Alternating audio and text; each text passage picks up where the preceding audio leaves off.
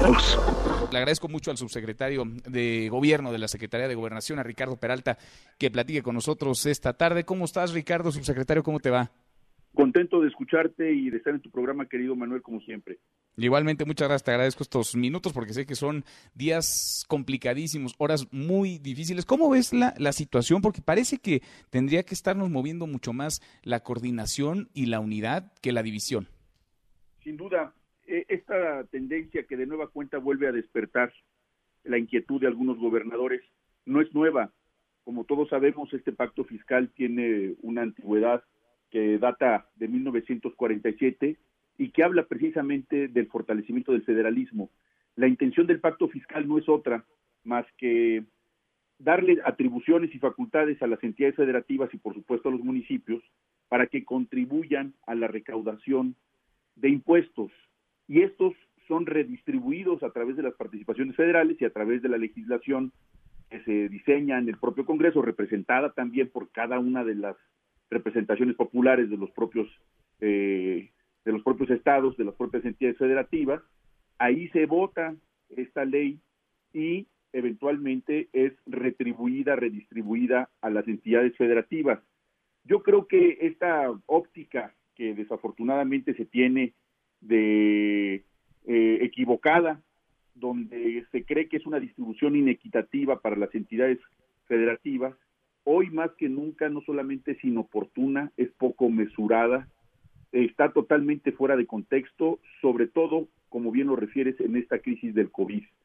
Eh, por supuesto que siempre es oportuno hablar de cualquier reforma que ayude a los mexicanos, pero en este momento pareciera que no estuviera existiendo el, el escenario mundial de la crisis del coronavirus. Yo creo que, como bien apuntas, en México la única agenda que tiene que ver con el beneficio de los mexicanos es cuidar su salud y cuidar su vida. Hoy no se puede hablar de otra agenda más que de solidaridad, de unidad, evitar la politización, porque pareciera que esta politización son tintes electorales, pareciera que están enfocados en estar viendo el 2021 y el 2024 como si estuvieran viviendo mundos paralelos, estuvieran ellos en un mundo paralelo. Yo creo que hoy, y lo digo con todo respeto, eh, todos los mexicanos, no solamente el gobierno, todos los mexicanos es un tema de nación, tenemos que estar enfocados en salvar la vida de todos los que vivimos en este territorio, de cuidar la salud, de cuidar a nuestros niños, de cuidar a los adultos mayores.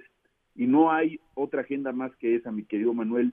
Yo creo que es eh, siempre bienvenida cualquier crítica, siempre es bienvenida cualquier opinión, pero pensar siquiera hoy en una acción separatista, pensar siquiera hoy en una acción eh, retrógrada en el sentido de la federación, del fortalecimiento del propio federalismo, lo que significa y lo que significaría para algunos municipios.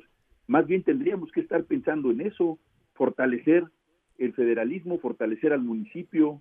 Ya tiene vida legal el, el municipio, pero pareciera que sigue dependiendo al 100% como sucede de las entidades federativas. Deberíamos estar pensando en fortalecer este federalismo en beneficio de los que vivimos el día a día en las alcaldías. Ahí es donde se tiene que iniciar la discusión y bajo ninguna circunstancia iniciar hoy, en este momento, una disputa política por territorios, por preservar el poder, por querer levantar una oposición prácticamente disminuida.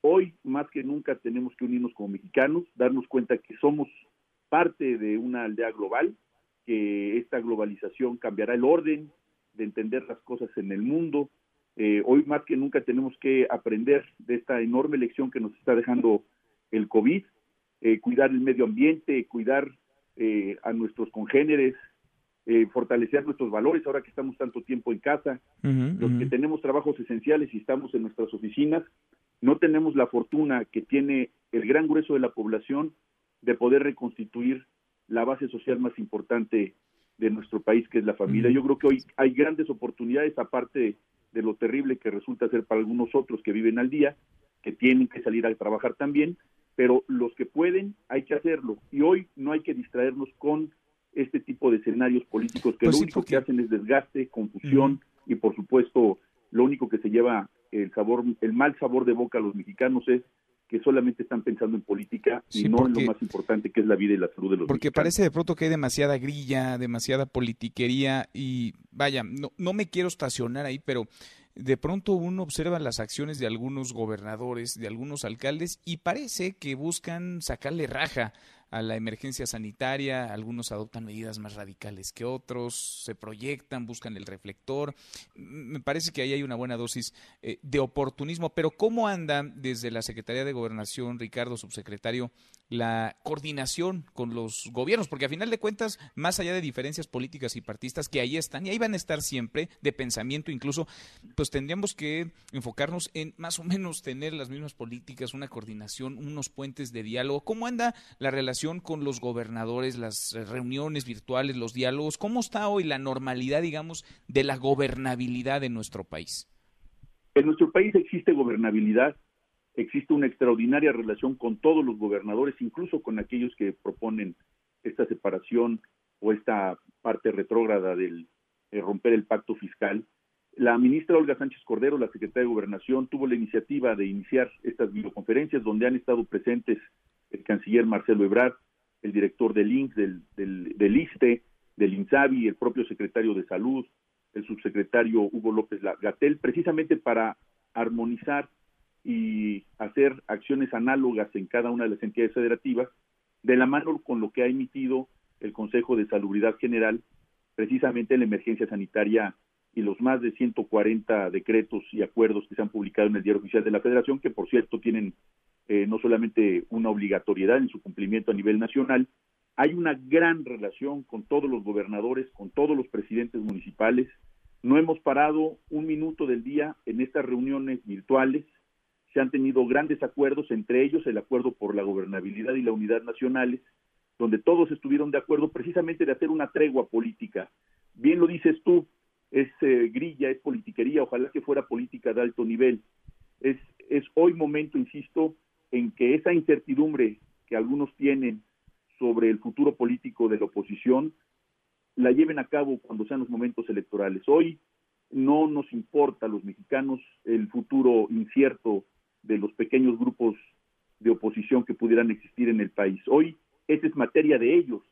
Ellos se tendrían que recomponer, que restituir sana la oposición, una oposición inteligente, una oposición bien estructurada, eh, no una oposición con voceros precoces ni con personajes que causan más actos de comedia que firmeza o, con seriedad.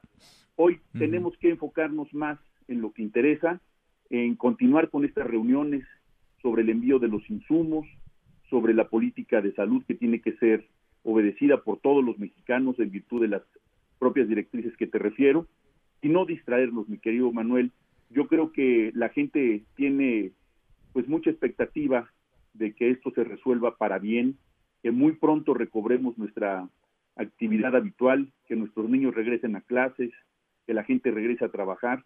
Yo creo que tenemos que enfocarnos todos en eso, porque no solamente, como bien decías, la problemática de salud, la recuperación económica va a ser compleja.